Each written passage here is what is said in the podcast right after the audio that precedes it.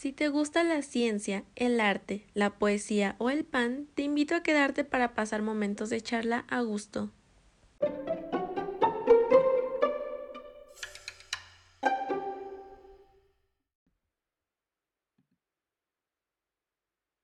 Este episodio fue grabado desde el bidet más artístico jamás diseñado. Hola amigos, oigan, bienvenidos al episodio del día de hoy. Espero que se encuentren muy bien. Y hoy vamos a hablar sobre un artículo o una pieza de baño. Seguro que el título algo ya les adelantó. Y así vamos a hablar sobre el bidet. Este es un artículo eh, que se ve como un recipiente muy parecido al inodoro y está hecho generalmente de, de losa o de porcelana.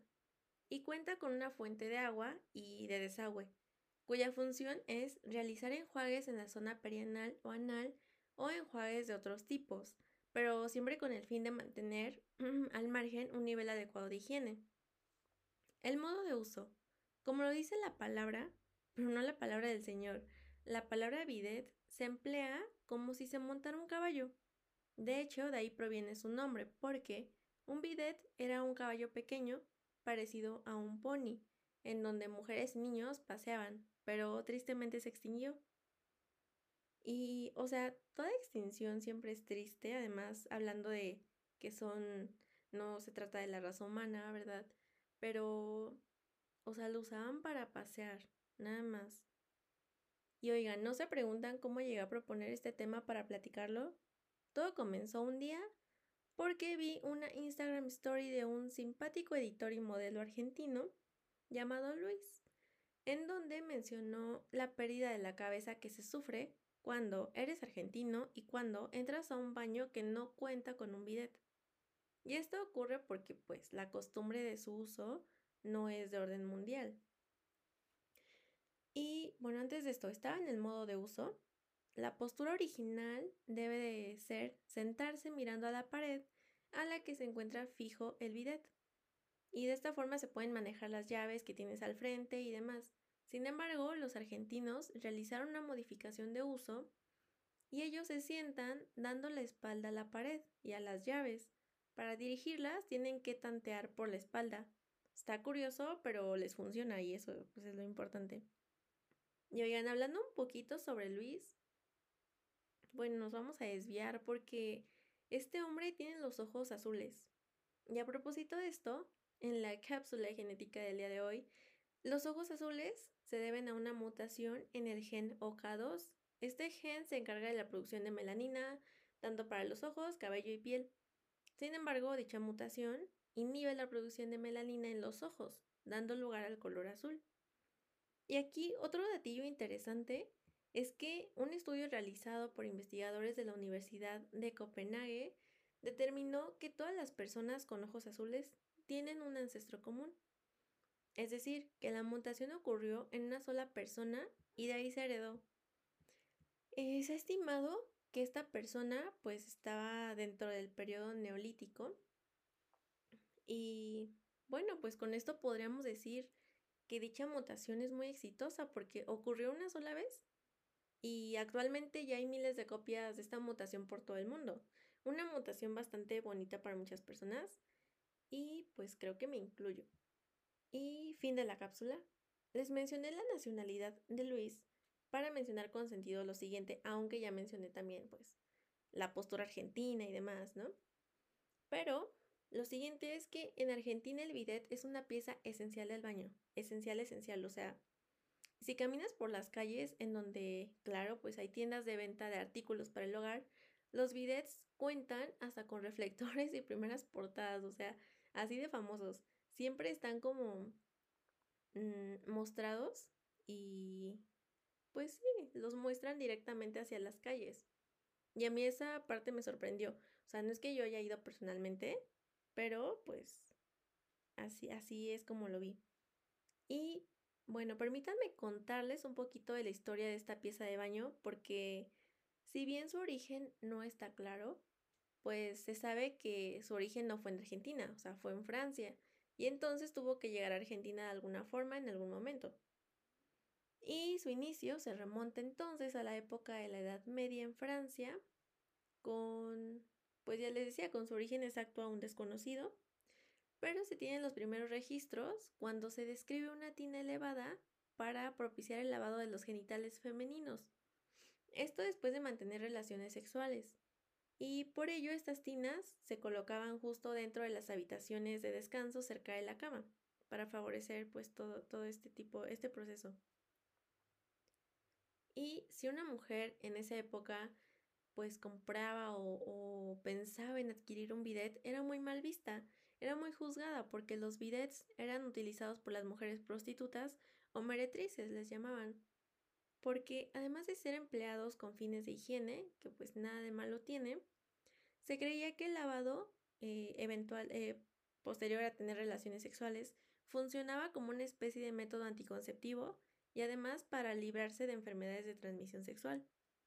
Entonces, o sea, las mujeres no podían decidir tenerlo por, por higiene o por prevención porque eran muy juzgadas, pero en el siglo XVIII su uso comenzó a modernizarse porque comenzaron a optar por ellos eh, pues algunas mujeres de la nobleza, ¿no? Y de ahí se volvieron como íconos, entonces se fue modernizando toda esta idea abriendo mentes, pero esta modernidad del bidet solo, solo duró dos siglos, porque no hay que, bueno, más bien es importante mencionar que durante su difusión también se estaba difundiendo la idea de, de la ducha, ¿no? Este nuevo invento.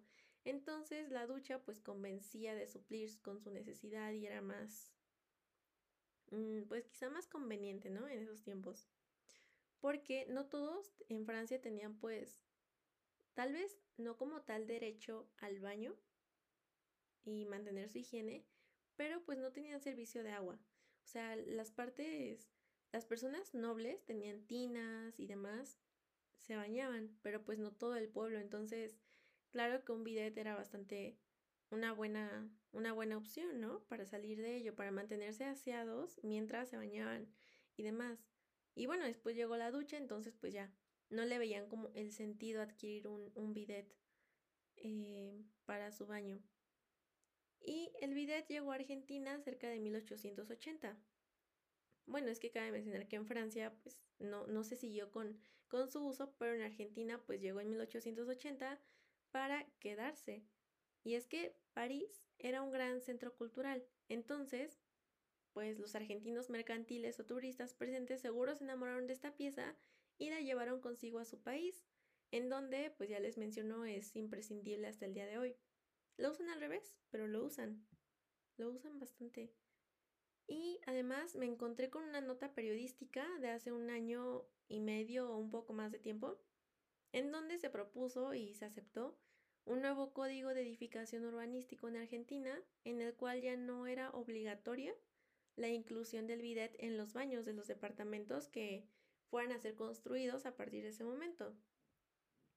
Y esto, bueno, porque escuchaba que el respaldo de dicha idea propuesta que se aceptó es la de aprovechar de una mejor manera el espacio disponible para construir y delimitar dichos departamentos. Y bueno, supongo que esto para que haya más habitaciones para las personas que cuenten con la posibilidad o la necesidad tengan de, de rentar en la ciudad de Buenos Aires. Y de esta forma pues no tener que realizar recorridos tan largos. Y hubo manifestaciones por esto y pues bueno, no, no hubo, no estuvo a favor de la contraparte porque pues se aceptó. Y bueno, oigan, imagínense si hiciéramos eso en la Ciudad de México. Tendríamos que reducir, yo creo que ya el tamaño de los lavamanos o, o algo así, por ejemplo, o sea, una locura. Y ya sería como el meme, ¿no? Bueno, de hecho creo que inició como un anuncio real de, de un departamento muy, muy, muy pequeño, pero costoso, en una buena zona. Entonces, pues creo que no estamos muy lejos de todo eso. Y sin bidet, ¿eh? Porque ya nos ventile mexicanos, pero no está muy arraigada esa costumbre aquí, la verdad. Pero, eh, para finalizar, a modo de lista, les quiero compartir info que recaudé con mi entrenadora personal ella es una mujer que ha tenido la oportunidad de visitar distintos países, ciudades, y la info es la siguiente. ¿Qué bidet hay en Japón? Pues en todos lados, o sea, está en la central de camiones, en baños públicos, demás, siempre está su bidet. Pero supongo que ella se refería a... Mm, incluyendo pues estos inodoros que ya tienen integrada la función de un bidet, o sea, que son completamente automatizados. Por ejemplo, pueden controlar la temperatura del agua la dirección. Y además, yo vi que en internet ya venden una especie de bidets, no sé si puedo llamarlos de esa manera, pero son unas piezas muy pequeñas como hileras flexibles de plástico que puedes ajustar en tu inodoro y solamente tienes que conectar eh, un tubito que tiene integrado a, la fuente de agua y listo, ya puedes usar tu, tu bidet instalado por ti mismo. En, en Malasia sí hay bidet e incluso me comentaba que se dispone de todo lo necesario para que al finalizar tu uso del baño desinfectes todo, aunque por ende todo queda mojado y entonces esto podría resultar un poco incómodo para la persona que está esperando eh, pasar al baño como siguiente, ¿no? Pero pues claramente sería pues más limpio si se sigue el protocolo. En Vietnam los hay, pero solo en lugares nice, como en México supongo, o en algunos, en algunos lugares nice o restaurantes o hoteles, por la inclusión de las diferentes costumbres culturales, el turismo y demás, ¿no? Y finalmente en Australia, porque ahí es donde reside actualmente mi, entrenadora. Y bueno, ella ha visitado ciudades como Gold Coast, Sydney, Melbourne, me parece, me habrá mencionado otra, tal vez. Pero ahí no ha habido avistamientos de bidet. Ahí sí. Bueno, a suponer que las personas que tengan la costumbre, pues quizá tengan uno siempre en casa, pero pues sería como cuestión de conocerlos más. Porque en Australia hay muchas personas eh, asiáticas, entonces sería como, pues tendría sentido que ellas sí tengan la costumbre y por lo tanto un bidet en casa, ¿no? O uno de esos inodoros automáticos. Y bueno, ya, ahora sí para finalizar, finalizar, me encontré en internet con que hay dos tipos de bidets, manuales o, o clásicos, ¿no? Por llamarlos de alguna forma. Y bueno, el primer tipo es en donde el chorro de agua es vertical Sale de abajo y se usan en países del continente americano, como por ejemplo Argentina. Y hay bidets donde el chorro de agua es horizontal y son utilizados, por ejemplo, en Italia, España y Portugal en caso de que lo sigan utilizando, ¿no? Y mi conclusión sería que, bueno, ya habiendo escuchado todo esto, no valdría la pena juzgar su uso o desuso porque se pierde de vista que es una situación a nivel de un país entero en donde o se tiene y se enseña o se ignora la idea o costumbre, ¿no? Una de dos, entonces como que está muy marcada esa diferencia, aunque supongo que incluso en países en donde no, no, no se acostumbra a tenerlo de manera, pues sí, nacional, habrá personas que sí tengan la costumbre que sí lo utilicen y demás, pero tal vez desconocemos, entonces, pues ahí está mi, mi opinión Amigos, aquí termina el episodio del día de hoy. Espero que lo hayan disfrutado mucho. Yo lo disfruté. Gracias por escuchar.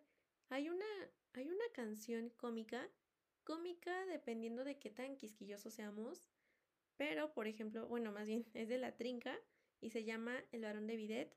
A mí me sacó una sonrisa, a ver a ustedes cuántas. Y pues eso sí es todo. Nos vemos.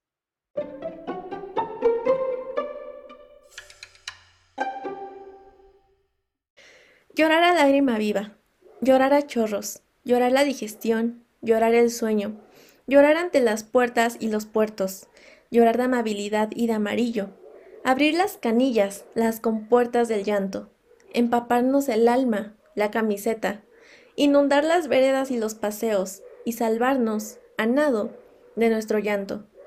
Asistir a los cursos de antropología, llorando, festejar los cumpleaños familiares, llorando, atravesar el África, llorando, llorar como un cacuy, como un cocodrilo, si es verdad que los cacuyes y los cocodrilos no dejan nunca de llorar. Llorarlo todo, pero llorarlo bien, llorarlo con la nariz, con las rodillas, llorarlo por el ombligo, por la boca. Llorar de amor, de hastío, de alegría, llorar de frac, de flato, de flacura, llorar improvisando o de memoria, llorar todo el insomnio, y todo.